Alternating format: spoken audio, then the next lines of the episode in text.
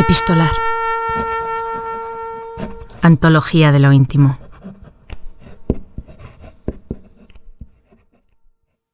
Elena Garro fue una escritora y dramaturga mexicana. Estuvo casada con Octavio Paz, también escritor y premio Nobel de Literatura. Tuvieron una hija, Elena. Esta carta cuenta la historia de un amor después del amor. ¿Qué pueden decirse dos personas que tuvieron tantos años juntas? Muchas cosas pueden decirse. Quizá hay algo peor que el desamor, y es desconocer a la persona que uno tuvo al frente tantos años. Lee la actriz Emilia Masser.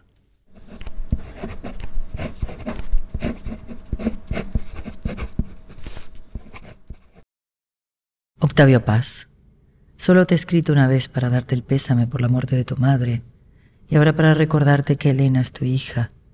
El abogado nos llamó muy impresionado para leernos unas terribles palabras tuyas. Digo terribles porque en esa carta afirmas que Elena Paz es incapaz de sostener un diálogo coherente. Comprenderás que tu hija se impresionó muchísimo y que no entiende las razones falsas para esa determinación tuya tan equivocada. Tu hija es inocente del embrollo que creamos juntos durante y después del matrimonio. Es mentira que haya escogido vivir conmigo. Tú nunca quisiste aceptar vivir con ella. Tampoco te ha hecho campañas periodísticas para atacarte. No sé de dónde puedes sacar esa fantasía. Si te refieres a la carta que escribió en 1968, te aconsejo que la releas a sangre fría para que te des cuenta de que en ella solo trataba de defenderte contra tus consejeros que se escudaron en ti para sacar las castañas del fuego. Al menos así lo creyó ella. Eso sucedió hace 14 años y desde entonces ha llovido. Te aclaro, aunque creo que lo sabes, que somos dos personas distintas, Elena Garro y Elena Paz, y me parece lamentable que siendo una persona inteligente trates de hacer creer a los demás y a ti mismo que mis actos, sentimientos y escritos no son los actos, sentimientos y escritos de Elena Paz. Creo que tu hija ha pagado con creces el hecho de ser hija de dos personas tan opuestas como lo somos tú y yo. Te puedo decir que tu hija, que no vino al mundo por su voluntad, sino por la nuestra, ha llevado una infancia, una juventud y una vida trágica. Es una ignominia que tú siendo su padre y teniendo poder para darle algún consuelo no lo hagas y encima la declares incoherente. Ay, Octavio Paz, has perdido algo que no quiero calificar ni nombrar. Aunque ahora no lo creas, te ayudé en todo lo mejor que pude en los años difíciles, cuando estabas lleno de temores por tu porvenir y por la pobreza que te aterraba, y ahora no puedo hacer nada por Elena Paz, nada.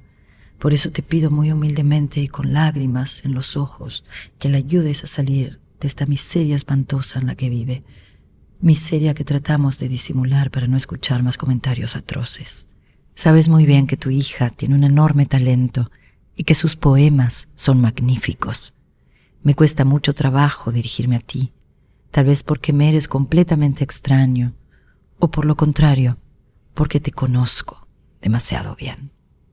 En el Consulado de México en Madrid me exigieron el certificado médico para no echar a Elena del trabajo, y en cuanto lo tuvieron la echaron. No entiendo lo que sucede. Te pido que la ayudes, y recuerdo que nunca la quisiste, ni siquiera fuiste el día en que nació. Recuerdos del porvenir, pero si pudieras tener una pizca de caridad para ella. Gracias por la atención que merezca esta súplica. Garro.